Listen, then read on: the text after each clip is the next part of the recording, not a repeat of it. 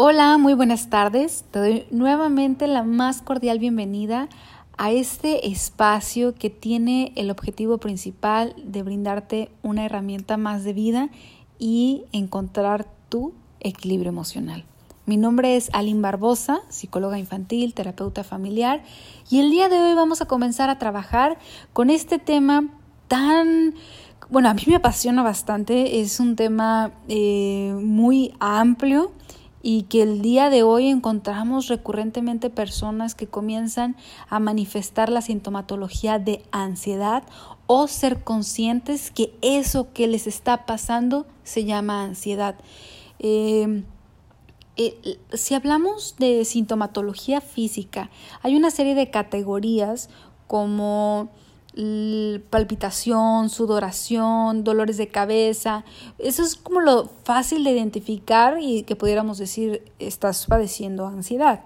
Eh, hay quienes le llaman como al trastorno de la preocupación excesiva, analizar todo, pensar todo, y esto tiene un desgaste emocional bastante severo. De hecho, físicamente podemos experimentar agotamiento, casi como si tuvieras aventado un maratón, por ejemplo, ¿no? Tratando de hacer esta, esta comparación. No es un cansancio físico, es un cansancio emocional, pero que de alguna manera limita para poder tener actividades diarias. Hay dos elementos que siempre debemos estar monitoreando los seres humanos en cuanto a nuestra propia persona y prestar atención si alguno de ellos comienza a alterarse. Me refiero a los hábitos alimenticios y a los hábitos de sueño. Son necesidades básicas de toda persona y que si no llevamos de manera adecuada comienza a mermar nuestra salud. Cuando se alteran los hábitos de sueño lo podemos encontrar como eh, insomnio, despertar recurrentemente en la noche o puedes dormir bastante pero tienes sueños recurrentes, pesadillas e incluso te diera la sensación de que vaya dormiste, pero cuando te despiertas aún estás agotado. Es porque no hay un descanso real. Sueño recurrente, ¿no? Estás durante tu día y quieres estar durmiendo. Y en cuanto a la alimentación, también hay que prestar atención a dos aspectos. Cuando tenemos ansiedad puede suceder que estés pensando en tantas cosas que olvidas cubrir tus necesidades básicas. Estás tan desconectado o estamos tan desconectadas de nuestra mente que olvidamos lo indispensable que es darle combustible a nuestro cuerpo para que pueda funcionar y me refiero a la comida.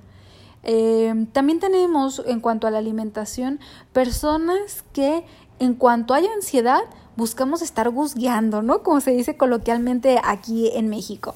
Eh, queremos estar comiendo, queremos, este, puede ser que me siento, estoy trabajando en la computadora y de repente me levanto como, ay, a ver, como, como que me hace falta una botanita. O en su contraparte podemos tener también los famosos atracones. Resulta que durante todo el día no fui consciente de cómo estaba cubierta esta necesidad básica de alimentación y cuando me siento a alimentarme, viene un acto compulsivo, viene un atracón.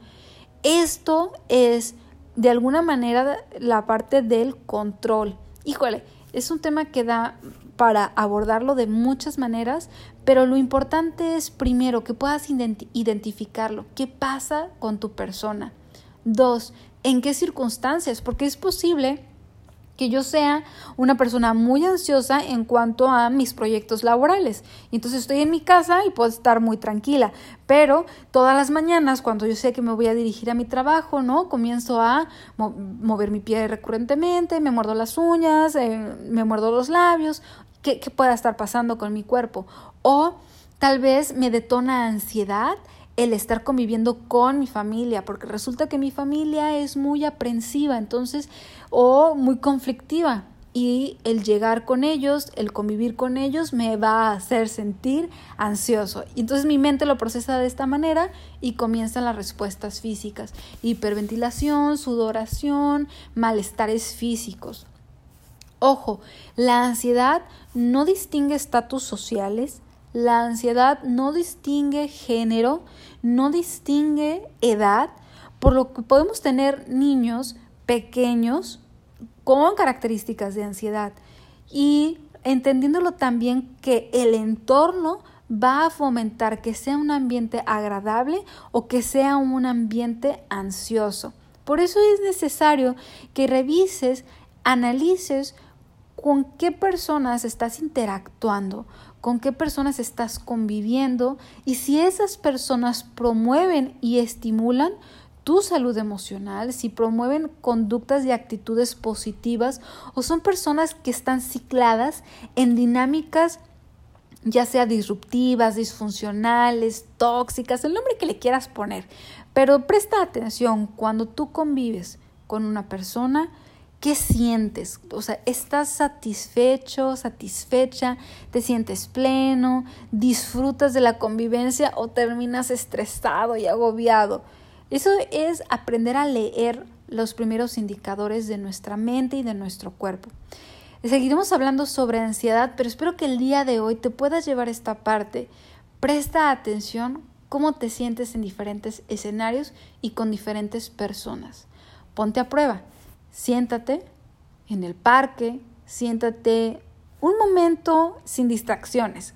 Puede ser en tu casa, pero no prendas la televisión, no revises tu celular, no, no tengas ningún tipo de anestesia emocional, que más adelante estaremos hablando de ello también, distracciones, computadora, radio, nada. Siéntate un minuto. Si quieres poner un cronómetro, adelante. Pero, ¿qué sientes? Presta atención a cómo se siente tu cuerpo. Presta atención a qué pensamientos aparecen en tu mente.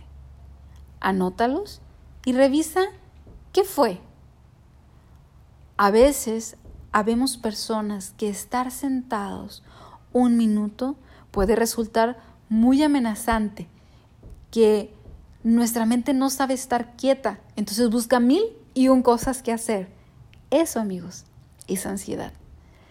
Espero que el día de hoy haya sido información de utilidad para ti y seguiremos hablando de la ansiedad en un par de episodios más, sobre todo de, ok, ya la detecté y ahora, ¿qué puedo hacer? Que tengas una excelente tarde y nos estamos escuchando próximamente. Hasta luego.